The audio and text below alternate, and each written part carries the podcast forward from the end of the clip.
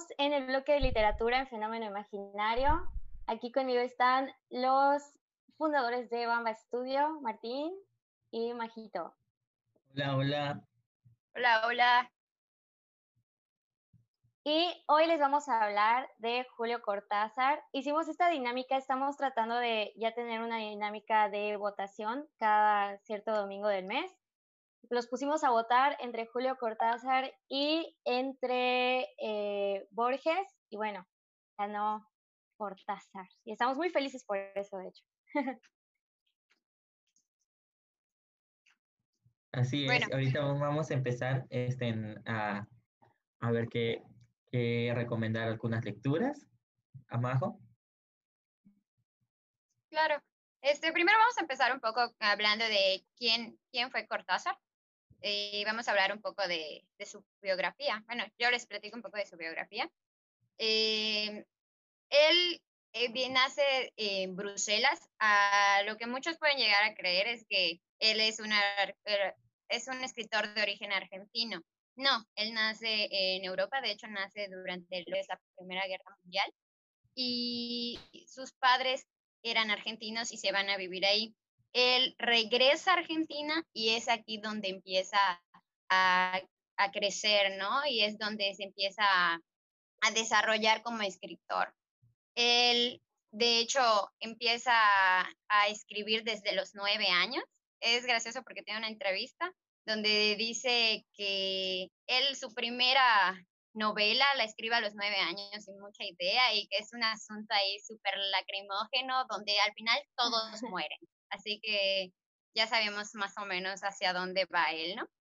Pero eh, pasa por muchos tipos de vivencias. su padre los abandona a él y a su mamá cuando él tiene cuatro años. Entonces él solo se queda con su madre, su hermanita, que es un año menor que ella, él, y su abuela y su hermana de esa, ¿no? Entonces él crece rodeado de mujeres. Entonces esto igual viene a, ayudarlo a desarrollarse, se viene a reflejar en sus escritos. Creo que él, bueno, viendo un poco más acerca de sus vivencias y todo ello. Era un escritor que al principio de su vida sí se desarrolla en cuanto a lo fantástico y tiene un sentimiento muy bello en sus escritos, pero también ah, ya siento que al final de, de, sus, de sus escritos, de sus novelas, de sus publicaciones, ya agarra igual un enfoque más político, que igual se debe mucho a toda lo que vivió durante los, las manifestaciones que se, que se vivían en Argentina debido al régimen en el que al régimen peronés. Entonces, igual esto desarrolla su escritura de una forma muy diferente. ¿Algún libro que ustedes tengan favorito de él? Este, antes de continuar, sí es cierto, nos acaban de escribir que nos falta una persona y sí, Fátima Edo no nos pudo acompañar hoy, pero nos está escuchando y le mandamos un abrazo enorme. Saluditos. Está en nuestros corazones. Está en nuestros corazones. Es nuestra Pedrita sola de nuestro ventaneando y hoy nos hizo falta. Así es. Sí, sí, sí vamos a sentir que no esté aquí con nosotros hoy. Sí, ya ves, Fátima, se dieron cuenta. Claro que sí, sí, iban a dar cuenta. Nos hiciste falta hoy, Fátima, ¿viste? Se siente un vacío. Claro que sí. Hace falta que nuestra Fátima diciendo, como soy literata. Ah, su micrófono profesional. Dando ese punto de opinión literato. Ajá. Diciéndole a la gente que no lean, que no lean las obras malas. Bueno, este, de lo, que comentaba eh, Majito, sí es cierto, este, Cortázar desde muy chico creo que tuvo esta, eh, siempre ha sido muy creativo. Él siempre eh, hacía énfasis en que sus cuentos y relatos, todo lo que, porque él va a tener mucha influencia en el realismo mágico, pero todo lo que eran sus escritos, la mayoría lo que él importaba es que se, usara la imaginación, ¿no? llegar al lector de una manera en la que él lo que escribía, ellos lo pudieran imaginar. Y a veces creo que sí empezó como que apoyándolos en este sentido de describir mucho lo que, lo que escribía, pero ya después que llega con, con una novela como Rayuela, es como de hacer al, al lector, ahora sí que tomar la propia rienda de, de cómo imaginar una historia. creo que es gracioso igual eso que mencionas, o sea, no gracioso, muy cierto respecto a, a, Rayuela, ¿no? Él, de hecho, decía que lo que quería era romper con el molde establecido de la lectura, ¿no? De que solo hay una forma lineal de llegar a un fin, sino que quería que el lector encontrara las diferentes situaciones y que él pudiera encontrar su propio final. Entonces Rayuela hace esto, crea, busca diferentes versiones que te llevan a un diferente enfoque dentro de la historia. He de confesar que cuando empezamos a ver que íbamos a hablar de Julio Cortázar, yo le decía, no voy a poder hablar de él porque no, no, no he leído Rayuela, este, no sabía de qué libro, pero luego recordé que tenía uno ahí que me gusta demasiado, que es uno de mis favoritos, porque se, se da, se presta para analizarlo súper bien. O sea, creo que, este, bueno, a mí el género literario que más me gusta es el cuento corto. Y este, el libro que, que, del que les voy a hablar hoy se presta, o sea, es totalmente puro cuento corto, narrativas pequeñas, este, es muy ágil, muy fácil de leer. Eh, el libro que les, que les voy a contar es, es Cronopios y Famas y Difamas, Historia de Cronopios y de Famas. Es un libro que también tiene tintes poéticos, Tienes una, es una narrativa no completamente este, surreal y da también un poco de críticas sociales, este, no, no un poco, es exactamente, son puras críticas sociales, que lo hace con, con diferentes anécdotas o con diferentes, este, con, con otro tipo de, de, de explicaciones.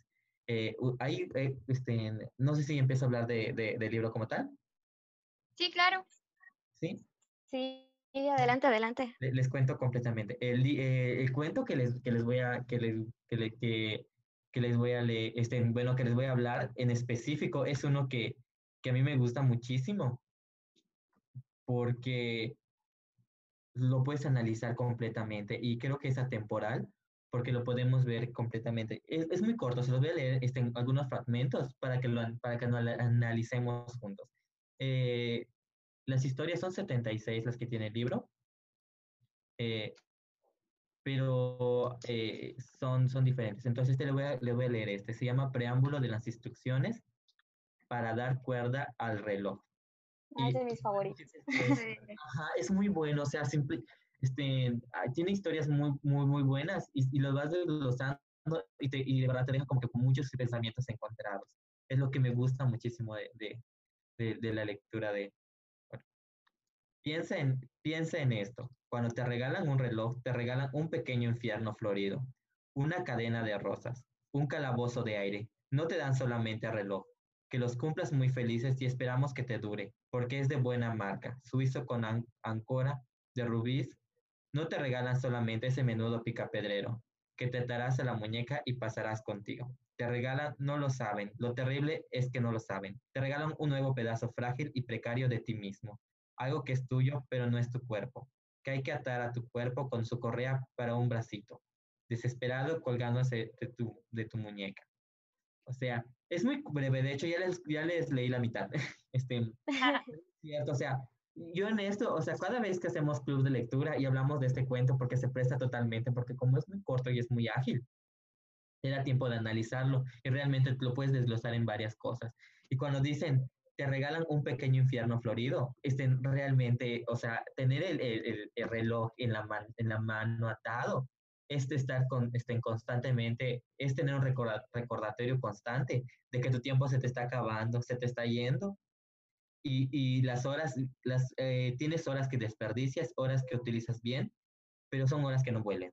O sea, e, es un recordatorio constante de que tu tiempo se te está acabando. También cuando, cuando, cuando dice, te regalan, no lo saben lo terrible que, lo terrible es que no lo saben, es que realmente es eso. Y también otra, o, o, ahora en la actualidad podemos poner ese texto también, porque ahorita también tenemos un pequeño infierno que nos está robando el tiempo, que nos está recordando constantemente, que nos está correteando todo el día, que no lo podemos dejar apagados en, este, en el teléfono. O sea, el teléfono es como que ahora el recordatorio que tenemos en la actualidad de que el tiempo se nos está acabando y muchas veces el que nos roba muchísimo tiempo. No sé si tienen algún comentario. Creo que de ese cuento hay una parte que me gusta muchísimo, que es la que dice, de hecho lo encontré aquí. A ver, dice, te regalan la tendencia de comparar tu reloj con los de los demás relojes. Creo que me encanta esta analogía que hace porque creo que hace mucha referencia o, o como nosotros, o bueno, como yo lo interpreto, ¿no?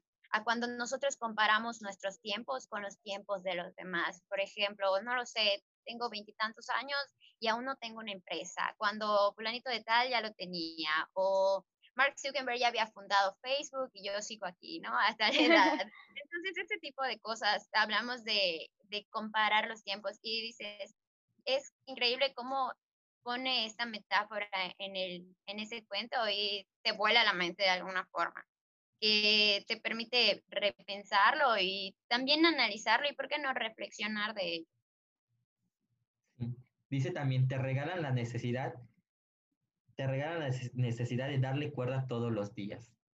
O sea, con el teléfono es lo mismo. O sea, eh, todos los días lo tienes que cargar, porque si, si un día se te descarga el teléfono y lo tienes apagado durante el día, es, es un día que estás así como que, bueno, en mi caso sí, porque Majo puede estar viviendo todo el día sin tu teléfono. ¿Cómo se llama yo? No, o sea, yo todo el día estoy con mi teléfono respondiendo mensajes, mandando correos y cosas así como que siempre estoy al pendiente. Y cuando no lo tengo, yo estoy así como que con un vacío así de que casi, casi agarro este, eh, cualquier cosa para estar tecleando, porque, o sea, se, se, siente la desesperación. Y también te dicen, te regalan el miedo a perderlo, de que te lo roben, de que se te caiga al suelo y se rompa. Te regalan la marca y la seguridad de que es una marca mejor que las otras. Te regalan la tendencia a comparar tu reloj y lo que decía Majo. No te regalan un reloj, tú eres el regalado. A ti te ofrecen para para el cumpleaños de reloj. O sea, Está increíble. Que podemos analizar. Sí, y es lo que me gusta de él, o sea, hace, de, como dices, de un cuento tan corto, se salen tantas cosas. La parte en la que te dice también de un, que solo colgará de tu muñequita, ¿no? O sea, con una correíta. Y es como dices, no, ahora es el, el celular estás atado a, o sea, que lo tienes que cargar, se te está descargando y vas y lo conectas. Y es una comparación que podemos hacer ahora, ¿no? Porque anteriormente eh, el cuento lo dice como tal, o sea, la gente vivía viendo el, reloj, el reloj y la hora y corriendo. Entonces, sí, sí me gusta muchísimo la forma en la que él escribe. Yo igual este, elegí, creo que un cuento de, de Cronopios y Fama. Y ustedes sí saben qué significa Cronopio y Fama, ¿no? Sí, aquí lo tengo de hecho buscado, pero ahorita lo analizamos. ¿Bien? Este, ¿O tú lo vas a analizar? No, no, si quieres tú, adelante. O coméntenlo de una vez.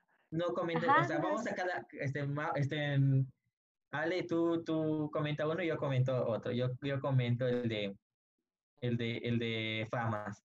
Va. Cronopio para Cortázar era pues todos los marginados destinados a no tener éxito, así, tal cual o sea, todos los que sean este, personas, vamos a poner hasta los mismos escritores, este, idealistas, etcétera, que, que estaban destinados a no, a no tener éxito. Todas esas personas así. ¿Y famas, Martín? Por ejemplo, ahorita las famas, este, lo, voy a leer tal cual como lo dice el libro. Los famas son algo así como la antítesis de los cronopios, estirados, arrogantes, lo tienen todo planeado, siempre. Necesitan un orden y son los más frecuentes entre puestos importantes, unos pijos muy rectos. O sea, y claramente podemos ver el análisis este, eh, social que hacen. O sea, los famas son, podría ser la, la, clase alta, la clase que lo tiene todo controlado. Los políticos.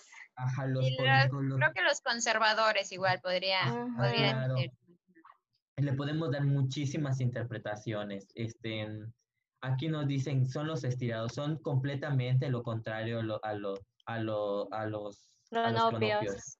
De hecho, este, le leo, le puedo leer, los cronopios son de pensamiento romántico, de mente poética, son apasionales, con tendencia a soñar y con facilidad para apreciar la belleza, idealistas y antisociales, más desordenados que el cajón de tu escritorio. Normalmente gente un tanto rara, y según como lo representa Cortázar, lo más raro no es la personalidad, están hechos de esta materia verde y húmeda y tienen forma redonda.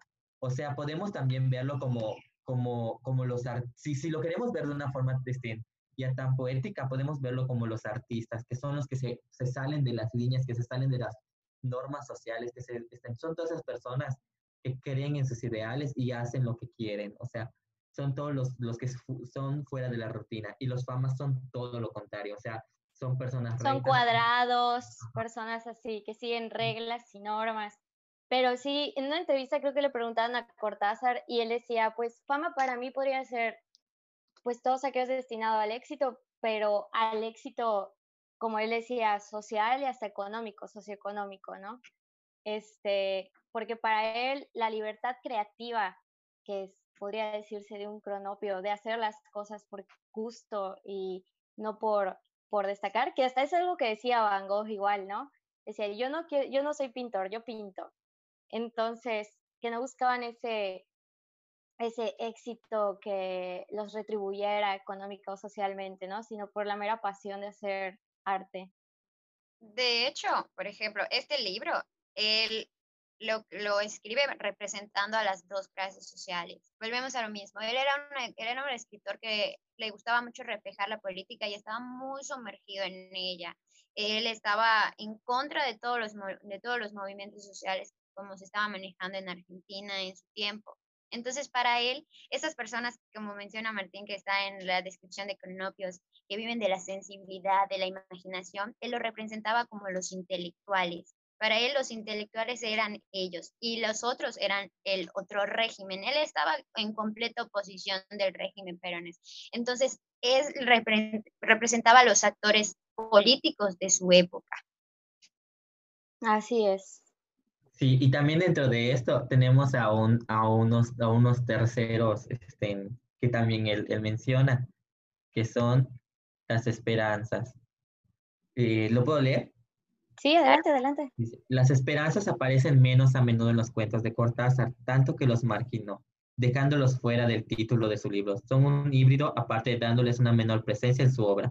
El escritor los castigó también dándoles la personalidad menos interesante. Son muy aburridos y suelen preferir los caminos más cómodos y seguros, dejándose a menudo dominar por pronopios o por los famas pueden ser, por ejemplo, las personas que, que se dejan guiar o que, o que no tienen una personalidad tan fuerte, que solo que están entre el, entre medio y no, y, no, y, no, y no alcanzan a brillar tanto. Y también aquí en los comentarios nos están diciendo, este, una persona está recomendando el final del juego, eh, lo vamos a poner entre nuestras recomendaciones. Y también dice, ¿a qué hora se olvidan de Cortázar y hablemos del genio de Borges? esta, esta vez nos toca hablar de, de Julio Cortázar. De Cortázar. Estuvo, la dinámica. Él ganó, sorry. Y él ganó. Y él ganó, y pues, este, pero ya más adelante tendremos que hablar también de, de no lo podemos olvidar. A mí se me hacen dos escritores totalmente este, únicos que si comparten esta imaginación, esta fantasía, pero no puedes compararlos. Es decir, no puedes, más bien no puedes hacer como que una similitud entre ellos totalmente. Cada uno creo que tiene su, su propio estilo, exacto al desarrollar la escritura y para mí ambos son unos genios en su propio estilo.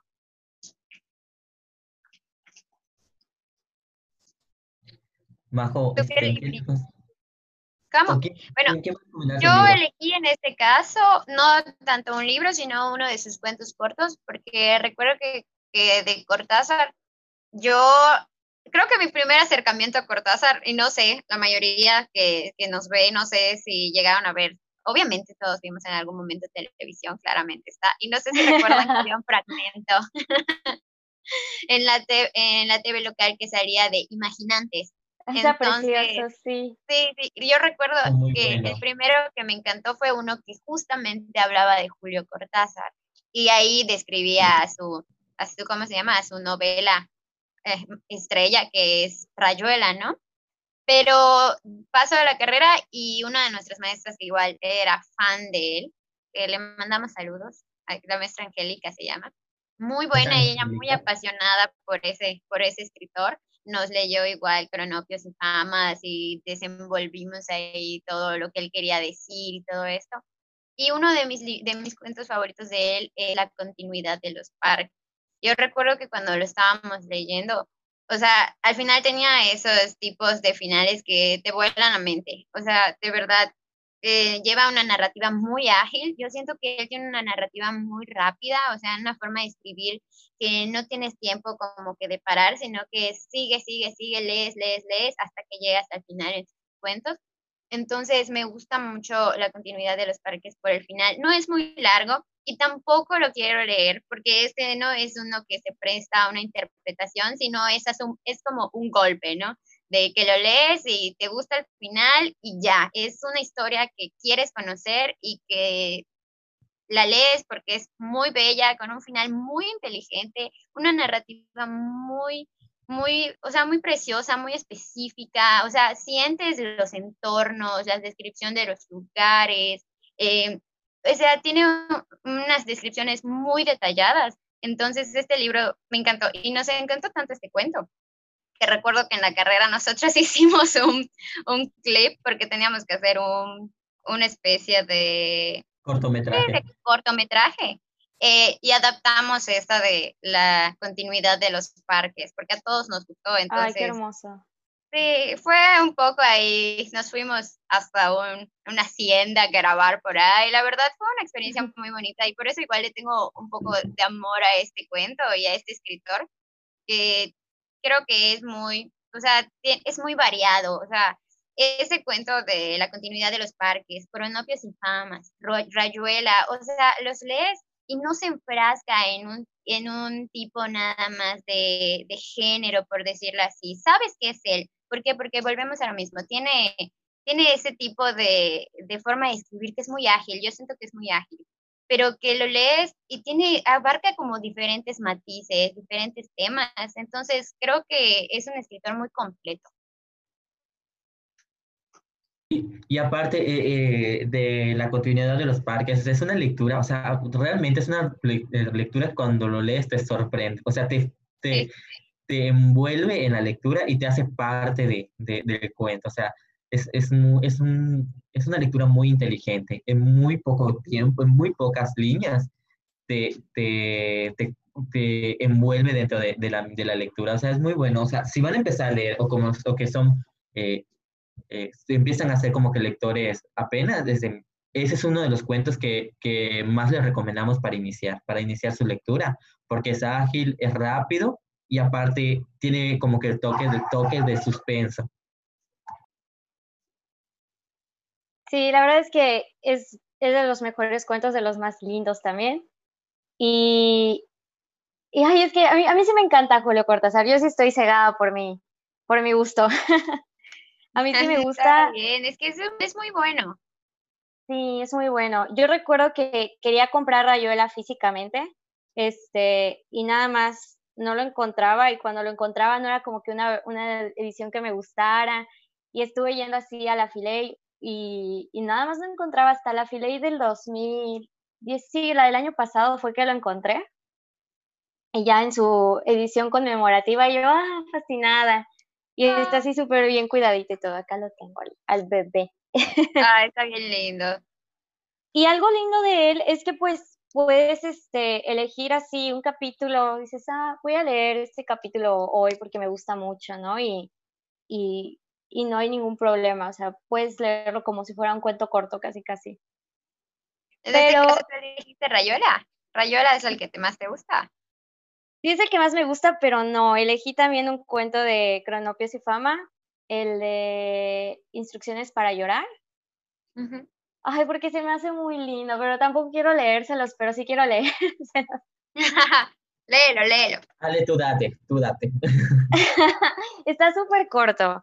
la verdad. Es, a ver si se los voy a leer, pero igual como que se toma, eh, se me hace como que toda la parte contraria al que leyó Martín, o sea, la parte eh, dura pero entretenida, se me hace la parte así como que muy sensible.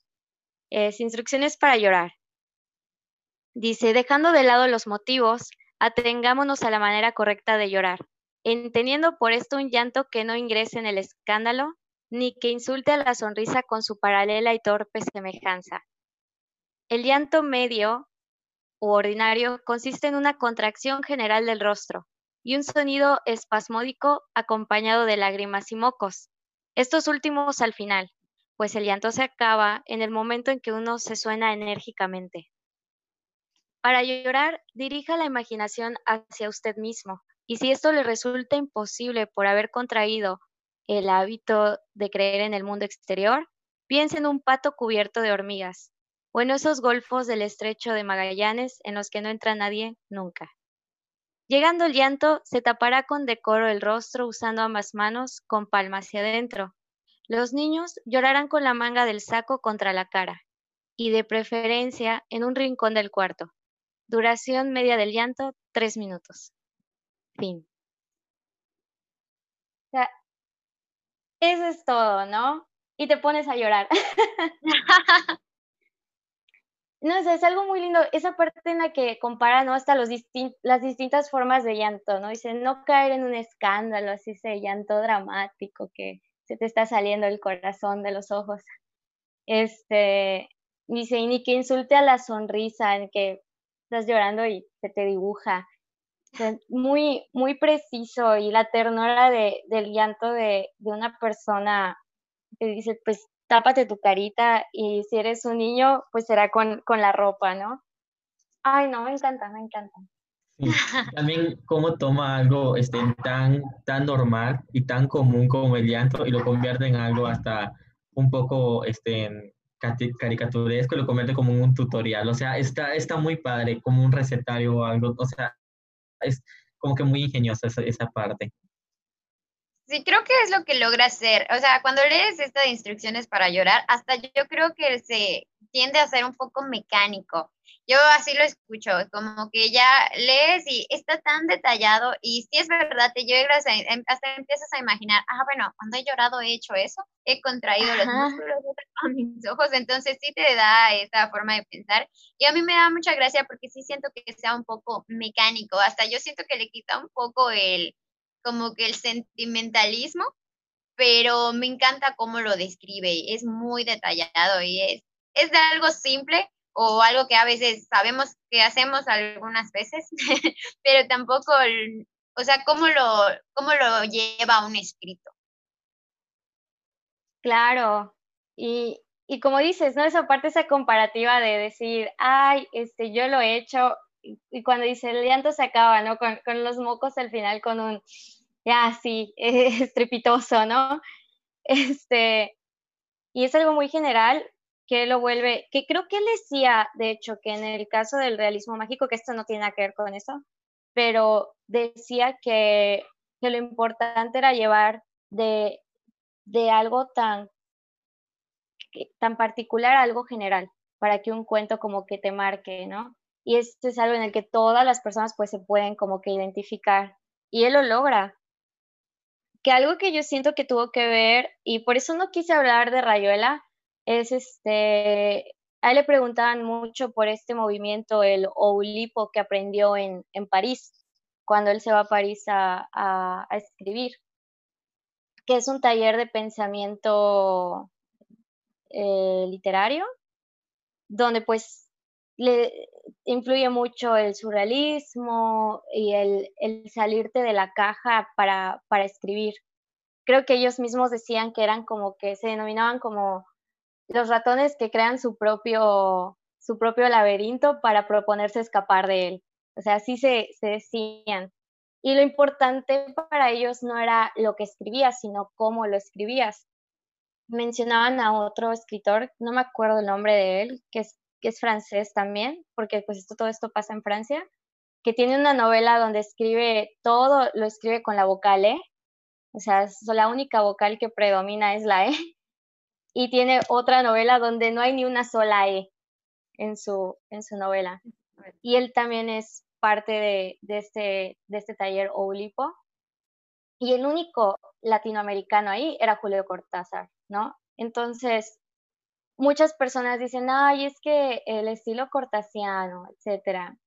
Pero sí era suyo, porque pues él solo adoptó su propia manera de escribir y es que escribe Rayuela. Este, y, y pues dirán que es mainstream o lo que sea, pero no, o sea, yo siento que, que tiene su magia, aunque el personaje que menos me gusta ahí es la maga. Entonces por eso dije, no, no, no lo voy a, no voy a usar Rayuela esta vez.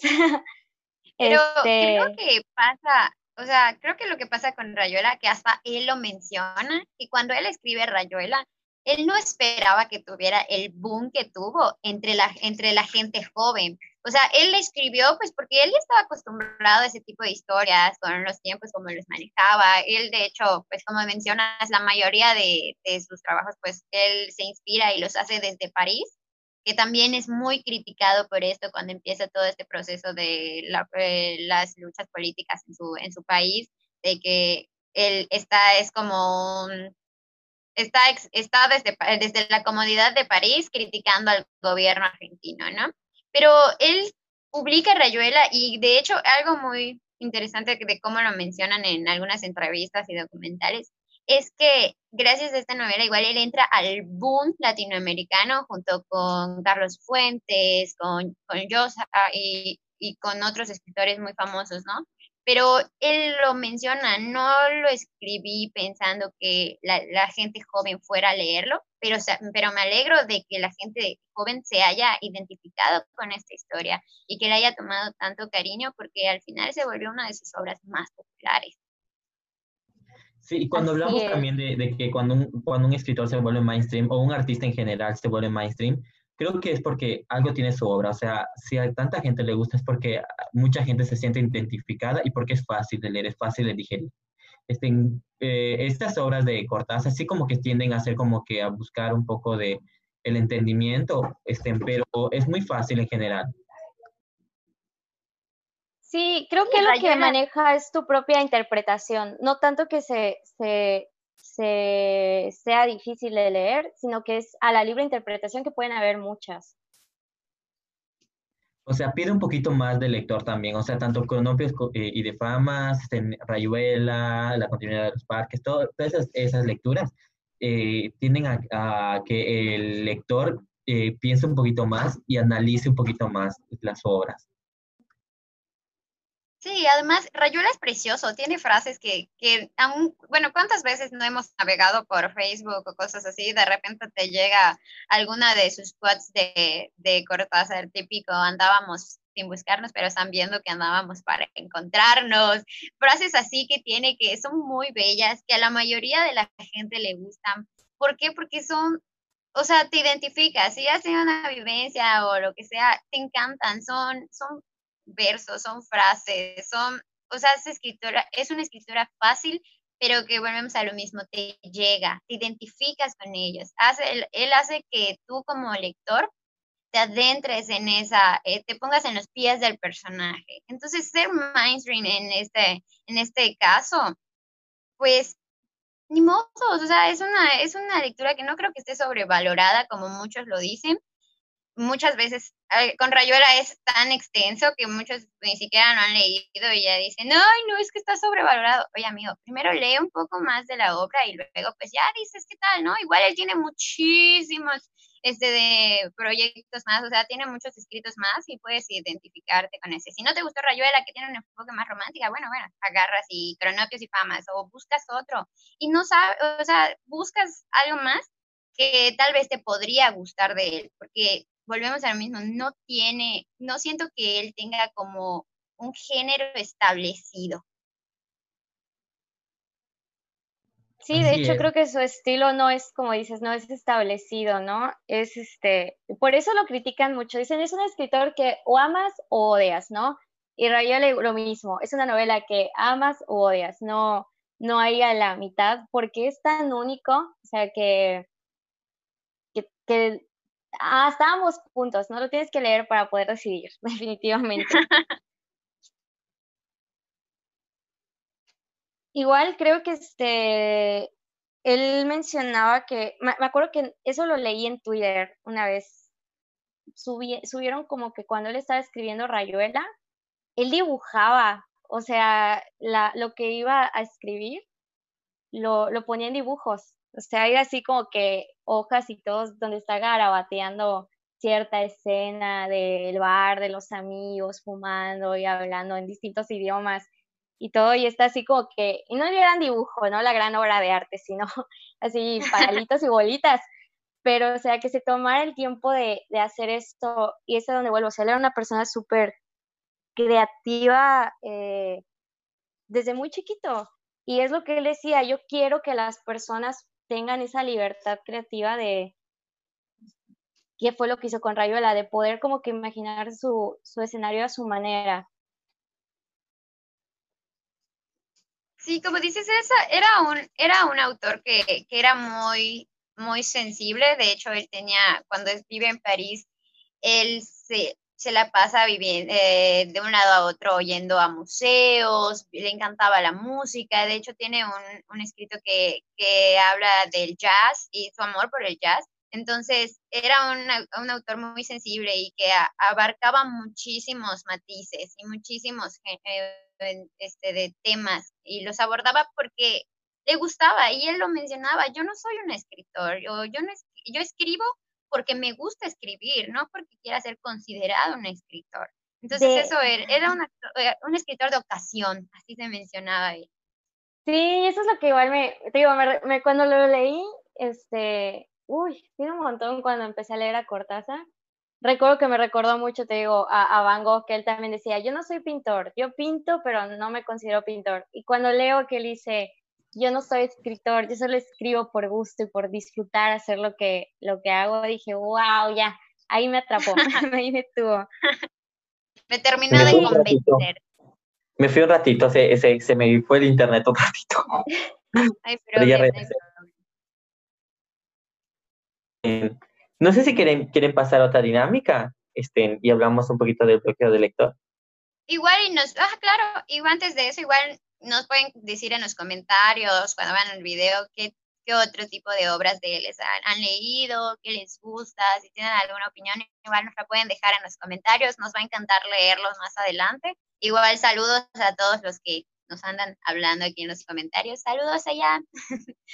Y pues, de verdad, sí, déjenos sus comentarios y denle una oportunidad a Cortázar. Abarca muchísimas temáticas y creo que va a haber un texto por ahí, algún escrito, algún cuento, algo de él que les va a terminar atrapando. Sí, igual si les gusta la poesía, también tiene poesía. Este, también lo recomendamos, creo, como los que están apenas eh, tomando esta actividad de la lectura en su vida cotidiana. Tiene cuentos muy cortos, como ya vieron. Y igual también déjenos si les gustaría que habláramos de algún tema en específico, eh, otro escritor, etcétera. Adelante en los comentarios, eso también nos ayuda bastante a nosotros, porque el caso es que pues ustedes lo, lo disfruten, ¿no? También. Martín, ¿estás ahí, Martín? Sí, o sea, este, también, él tiene muchas, muchas obras, entonces una les va a interesar, estoy seguro que una les va a interesar.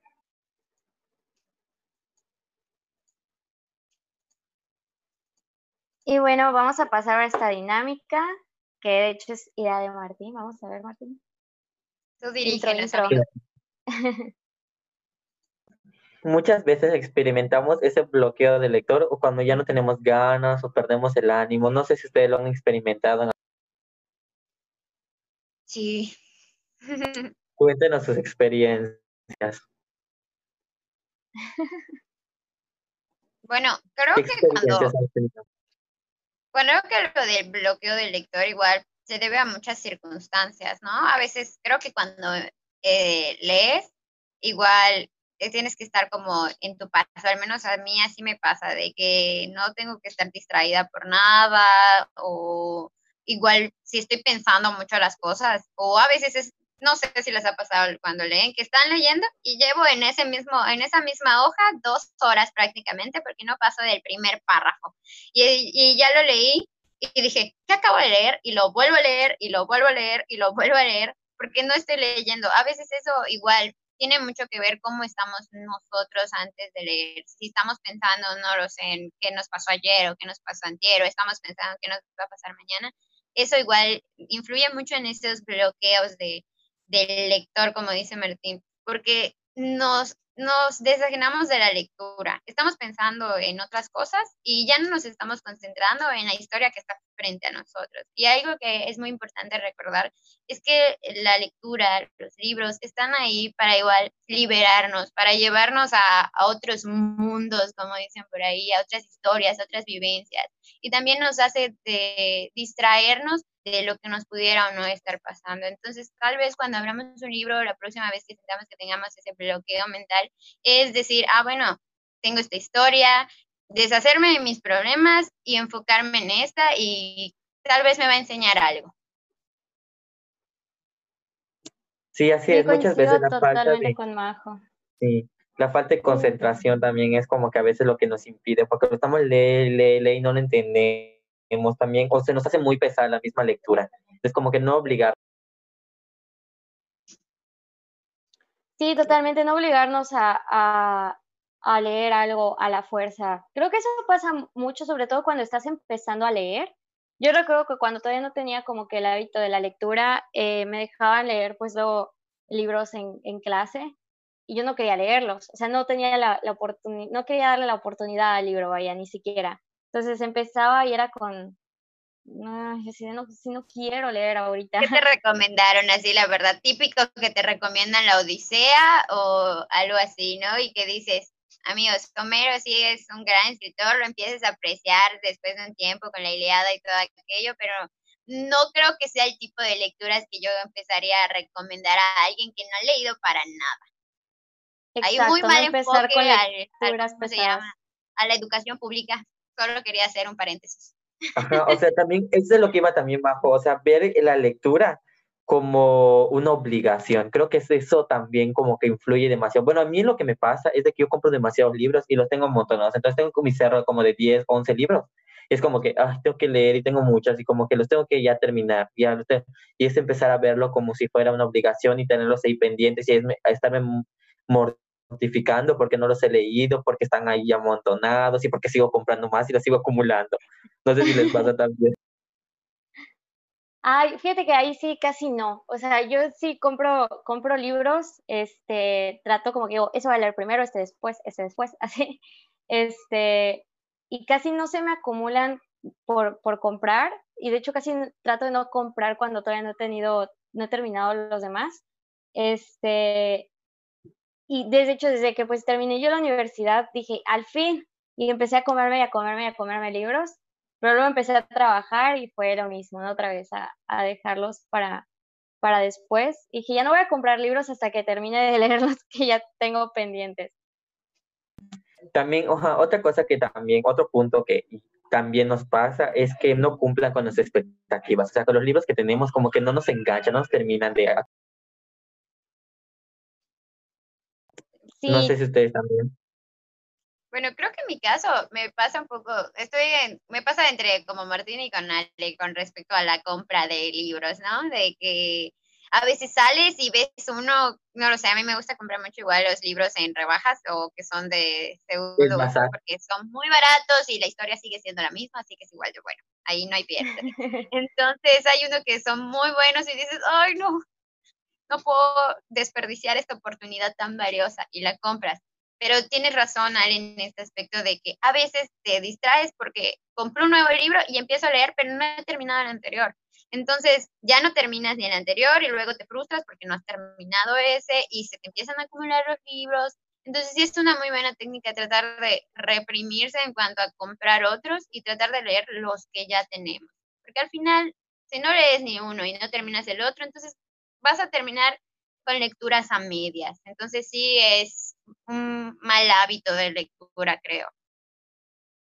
Sí, o sea, a mí, a mí lo que me sucede es como, como platicaba Majo, al igual que ella, o sea, yo voy mucho a los bazares de libros. Entonces, si una vez que ahí llegas y si ves el libro que te gusta o de la autora que te gusta, es lo compras porque no sabes si mañana va a estar o si va a terminar esa oferta. O sea, lo compras y ya. Eh, lo que me pasa también es que este, me obligo a leerlo. Por ejemplo, yo soy muy fan de la escritura. Se nos pausó. Se nos pausó, Martín. No, ya sé quién es escritora. Va a decir Mastreta. sí, estoy, segurísima que va a decir Mastreta. Sí, va a decir Mastreta, va a decir Mastreta. Ahorita van a ver cómo se dice Mastreta. Quiero creer que ahorita que nos regrese, solo, vamos, solo eso hizo esta pausa para que descifráramos qué va a decir Mastreta. Pero desde que lo conozco fue, estoy leyendo Mastreta y me enamoré de Mastreta y no sé qué. Ah, que por cierto, a ver, ¿cuál era tu autora que dijiste que te gusta mucho? Este, la autora Ángel Mastreta, o sea, entonces ah, sabía que iba a decir. Es que de verdad es una de mis autoras favoritas. Entonces, este, como que me he obligado a leer, a consumir todo de su obra. Y pues no, por ejemplo, yo la conocí como Mujeres de Ojos Grandes y me encantó. Leí este, Maridos y también me gustó. Leí Arranca de la Vida y se me volvió mi obra mi novela favorita. Pero también he tratado de leer este, ¿cómo se llama este? Mal de Amores.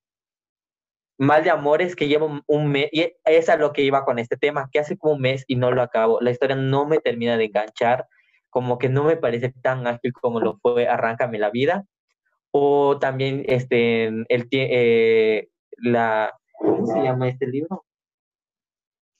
Ay, no, no recuerdo, pero ese de sus vivencias, ese, el tiempo, la, la felicidad del tiempo, de las horas, algo así, no, no recuerdo muy bien, lo tengo aquí, pero no lo tengo tan a la mano. Entonces no recuerdo exactamente, no, no recuerdo cuál es el nombre, pero es su historia eh, bibliográfica. Entonces, se sienta y empieza a ver fotos. Es como que nos esté relatando las fotos de sus, de, de, de, sus vacaciones con sus papás, la muerte de ellos. Entonces como que te obligas a leer todo lo de ese autor y pues no, realmente no siempre funciona. Porque hay novelas que sí va, te va a gustar y hay otras que realmente no. Entonces como que ya te empieza a enganchar. Y creo que no sé si hay alguna también, alguna situación creo que algo muy importante que mencionas es que eh, si, si en algún momento vamos a tener un autor favorito. ¿Por qué? Porque siempre pasa que hay un autor con el que te casas en algún momento, que lees uno de sus libros y dices, ay, no creo que me guste otro. Y luego lo lees y sí te gusta y así y así, pero no quiere decir que porque hayas tenido cinco que te gustaron, va a haber el sexto que también te va a encantar.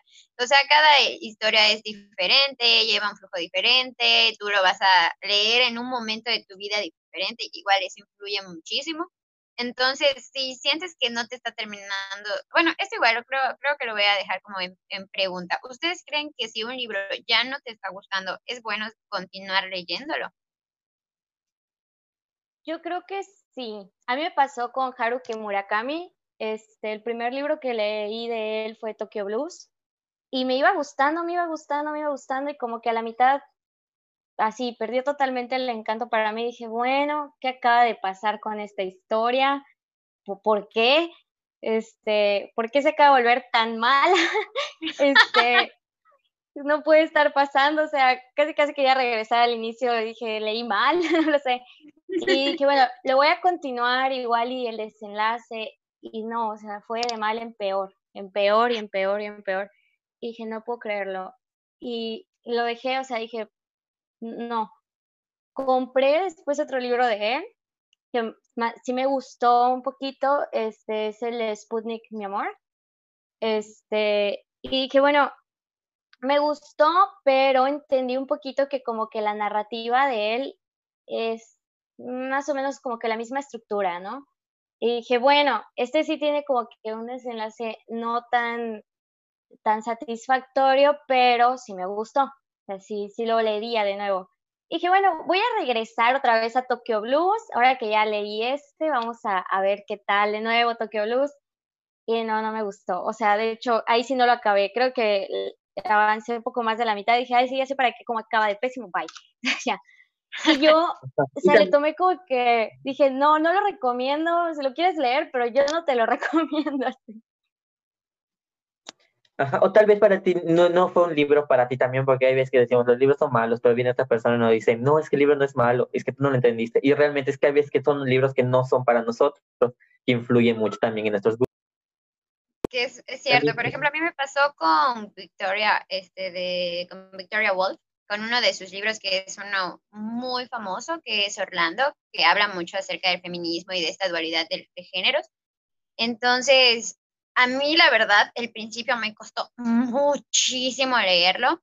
Eh, estábamos hablando que la sentí como una lectura muy pesada, pero así muy pesada. Y yo sí sabía que, típico que lo lees porque dicen, ah, no, es que es muy buena, tiene muchas, o sea, tiene un mensaje muy interesante, es como los orígenes del feminismo y de esto y aquello. Y, y entonces te, como que te venden la idea, ¿no? Y se la compré compré la idea, pero pues no me terminaba de, convencer como eh, la, el, no la escritura, sino la historia, la sentí muy pesada y la verdad aún la tengo en la mitad, pero vuelvo, me pasa igual como Ale, creo que sí siento que lo tienes que terminar, porque igual pasa en las, en las historias y más en las novelas, que nunca sabes cuándo va a dar el twist el, el libro o el escritor va a darle un cambio completamente a la historia y se va a ir hacia un lugar en el que te va a sorprender. Entonces, por eso no hay que pausar los libros y darles una oportunidad para ver qué vamos a descubrir más adelante en lo que nos quiere contar. Este, yo, por ejemplo, me pasó lo mismo y es ahí donde va, vuelvo a, a, targiversar un poquito la pregunta que hiciste hace ratitos. Este, eh, debemos de terminar la lectura cuando ya no la estamos disfrutando. Porque, por ejemplo, este, yo me acuerdo que había un libro que yo quería muchísimo, que me gustó demasiado, la portada estaba súper linda, que es el de Hierba Santa, esa Alexandra Sheyman, pero es de John, G.F. Hagenbeck, algo así se llama, no me acuerdo, está raro su nombre. Entonces lo estaba busca y busca y busca, y cuando me decidí por comprarlo, Planeta ya lo había sacado. O sea, Planeta como que lanza libros por temporadas y cuando ya no se venden, los retiran todos de la tienda y ya no lo puedes encontrar. Entonces lo vi eh, en, una tienda de bazar y dije, lo tengo que comprar. Y lo compré a la semana, que yo trabajo en una tienda departamental. Entonces llega el escritor y me toca conocerlo, me firma el libro. Wow. me, firma el libro y dije, este libro va a ser mi favorito ahora, habla de Frida Kahlo también, me encanta, es mi libro favorito, lo empiezo a leer y así como que, sí, y así como que, no es, o sea, es malo, o sea, no es malo, pero no cumple con mis expectativas. Entonces se queda corto. Entonces como que empieza a hablar como de, o sea, este habla de Frida Kahlo y de, su proceso con la muerte, pero ya empieza a meter cosas un poquito más fumadas. como y, me gustó muchísimo porque eh, se parece un poco en la estructura que tiene el libro de, eh, este de Como agua para chocolate, de Laura Esquivel, porque también este es un recetario, empieza con recetas y te termina a contar la historia. Este de hecho es, se supone que es la historia de un cuaderno de Frida Kahlo que se perdió cuando estaban haciendo la exposición, o sea, su exposición, cuando estaban armando su exposición, pusieron el, la libretita, el cuaderno, el, cuadernito de Hierba Santa se llama de hecho, donde ahí este, escribió todo el proceso de cómo ella arma todo su, su altar de muertos. Entonces, desde su, cómo ella ha manejado la relación con la muerte, de que es su amiga y cosas así, de que ella se presenta, presenta físicamente ya. Y, pero mm, como que ahí es como que, bueno, ya lo compré, no, está malo, lo estoy disfrutando más o menos, pero pues lo voy a acabar. Y ya se quedó así como que mi librero, uno, uno ya firmado, uno bonito y ya, como que ya como que... Oye, pero yo creo que son como dos preguntas diferentes, ¿no? Por ejemplo, aquí nos ponen en los comentarios, yo dejé el libro de la risa y el olvido tres capítulos antes de acabar porque me dejó de atrapar la historia. Ok, o sea, una cosa es que como que digas, bueno, no lo estoy disfrutando y le voy a parar aquí un ratito, este, y luego, luego con, hago tiempo para, para terminarlo a ver de qué va, ¿no? Ahí sí creo que sí puedes como que dejarlo en pausa. A mí me pasó con uno de mis libros favoritos, que es La insoportable levedad del ser, de Milán Kundera. Amo ese libro, o sea, siempre como que lo he leído tres veces, lo leí dos veces en, internet y el tercero al fin lo, lo compré, lo tenía en mis manos y dije, ah, lo voy a leer.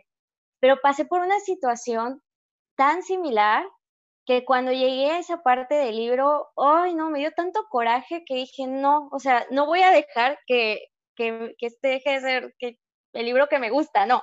Este, ya no lo estaba disfrutando y lo dejé así, creo que uh, meses. Y dije, bueno, ya, lo voy a terminar de leer ya después más Agustín. No me digas eso, Ale, porque ya lo empecé. Pero lo terminaste, pero lo terminaste. Sí, sí, lo terminé. No, y este, este libro me encanta, sí, ah. sí.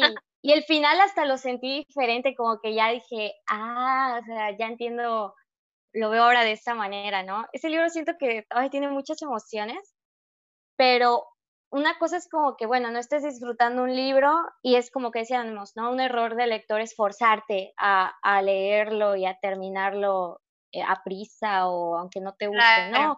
Lo puedes dejar un rato, ¿no? Y, y ya después dices, bueno, vamos a ver cómo acaba porque puede que, como decía Majo, tome un giro inesperado y te guste.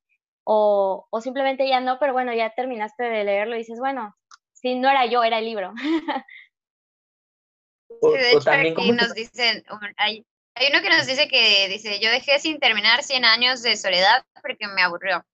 Bueno, a mí me pasaba un poco lo mismo con 100 años de soledad, pero algo que puedo dar como spoiler es que lo terminé y luego lo leí dos veces más. Así que me terminó gustando muchísimo, el final me encantó, me gustó cómo se desarrolló la historia y creo que igual es un buen ejemplo de que tal, la historia sí te puede sorprender al final y casi en los últimos capítulos te puede decir, wow, ¿cómo pasa esto? Y me encanta y te hace leerlo dos veces más, aun cuando lo acabas de terminar me pasó. Por ejemplo, lo que iba con, con, lo de Majo también es cuando, o sea, la misma gente que te rodea te obliga a leer esos ciertos libros. Porque, por ejemplo, eh, 100 años de soledad me pasó lo mismo. O sea, yo no he acabado. Tengo mi libro de, de 100 años de soledad ahí arrumbado, no lo he acabado. Después compré La hojarasca, me gustó, compré, que también tiene relación un poco con, con 100 años de soledad.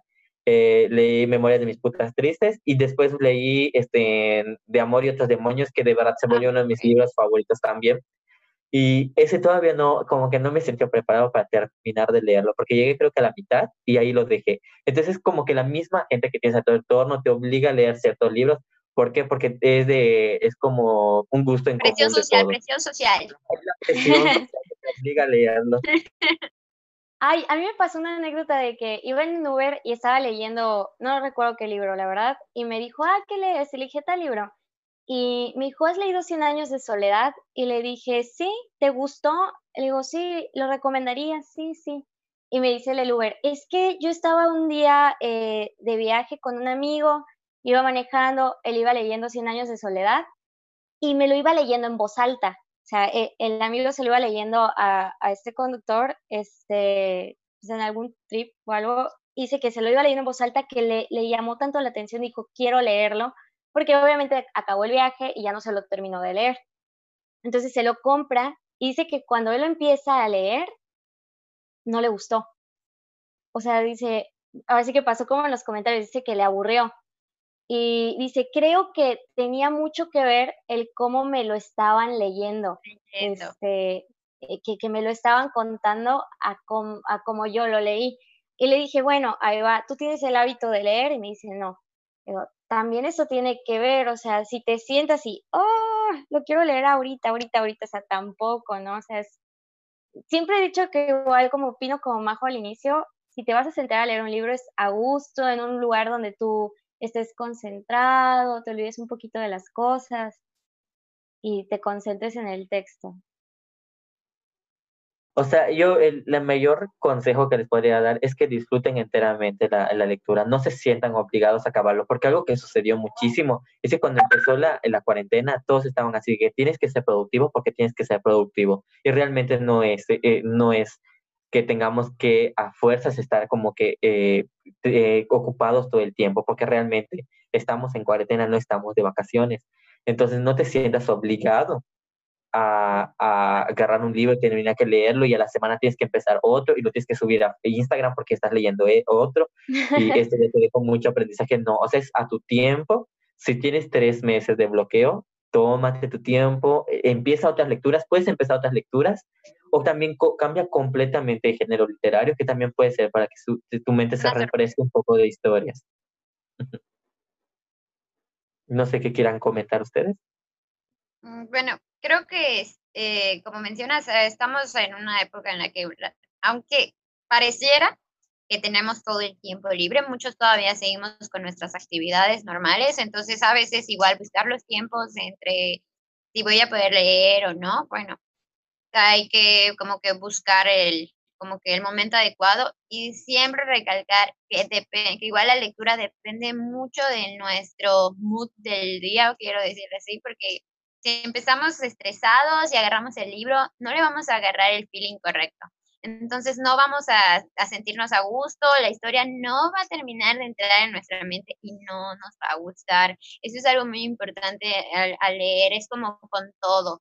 O sea, si desde el principio estás en un, estás mm, predispuesto eh, o en un plan de que de estrés o estás pensando en otras cosas, eso se va a reflejar en tu lectura y no te va a gustar. Eso creo que influye mucho. Así que, como dicen, liberarse de todo lo que estemos pasando y decir, ah, bueno, este libro me interesó mucho leerlo, porque, o sea, no porque me lo hayan recomendado fulanito ni sotanito, no, sino porque a mí me interesó mucho leerlo y tratar de buscar ese tiempo en el que, ah, bueno, eh, estoy tranquilo, estoy en paz, quiero este de eh, buscar un momento de ocio, ya lo tengo, y me leo el libro que me interesó, ¿no? Buscar ese, ese feeling bien para disfrutar. Por ejemplo, aquí David Antonio Esquivel Pacheco nos dice, ya sé de que pueden hablar un día de consejos sobre escribir, de creatividad y todo eso. Y claro que sí lo podemos hacer. Tenemos a la persona indicada que hoy no está con nosotros, pero ella también nos puede aconsejar. Ajá, este, en Fátima este, se puede encargar también de, ayudarnos en eso y también nosotros lo que hacemos. Yo, por ejemplo, y es como que, como, como cuando yo hablo con escritores, siempre me dicen así como que por el, nosotros tenemos un club de lectura. Entonces, en nuestro club de lectura constantemente estamos buscando escritores y siempre me preguntan así, cuando yo les contacto, me dicen así, ah, me gusta mucho, les digo, a mí me gusta muchísimo tu obra, este, puedes presentarlo, no sé qué. Ya después cuando llegamos, eh, hablamos pláticas, me dicen, ¿y tú, este, me puedes mandar algo de tus obras que escribes? Y yo me quedo así, apenas estoy empezando, no me gusta compartir lo que escribo todavía porque siento que es como que apenas estoy muy verde en esto, entonces como que a mí me da pena, entonces no comparto nada, pero sí como que este, hay algunas personas aquí que sí pueden este, ayudarnos en esto. Claro, Creo que como todos tenemos un escritor. Yo me digo que soy escritora de ocasión. Sí, creo que, que, y si no, si no escriben aquí los que están este, viéndonos, lo recomiendo muchísimo, es súper, eh, ayuda muchísimo a poner en papel tus ideas de absolutamente todo. Creo que mucha gente desde muy chico, ¿no? Toma un diario y siéntate a escribir. Este, te, te puede servir para, para aclarar lo que hay en tu cabeza. Y es hasta como ver una serie, ¿no? Si estás en otras cosas, pensando en otras cosas, tampoco le pones atención ni a lo que está pasando en la pantalla frente a ti, ¿no? Estás en tu teléfono.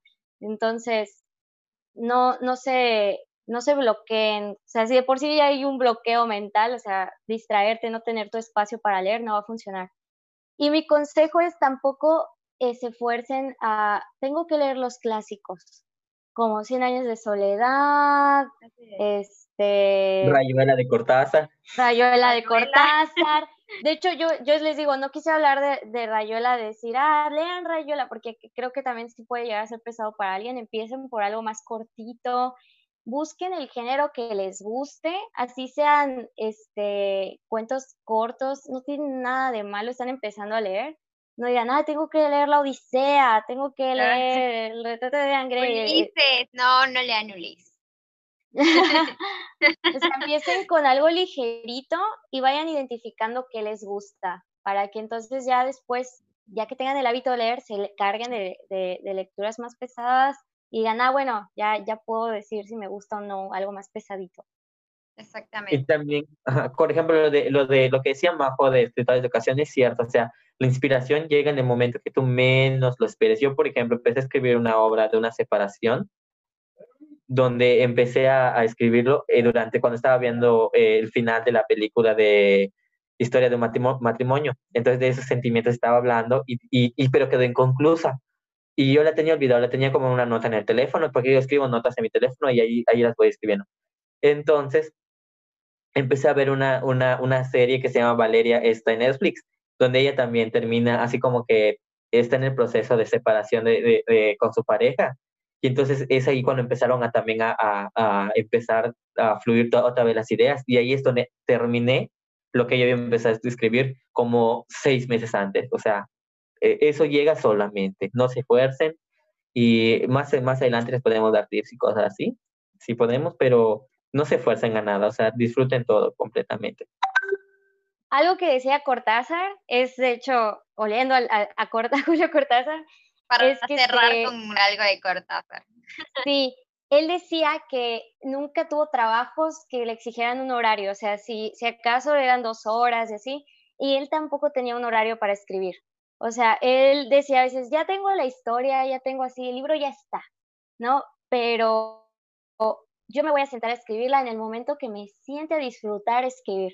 Entonces, como todo, ¿no? Si lo disfrutas, hazlo así con gusto para que salga y funcione. Lo mismo con la lectura. el caso es que ustedes lo disfruten. No, no sean tan cuadrados, serios ahorita. No se presionen. Creo que lo importante igual es no sentir presión, dejar como dicen que fluya.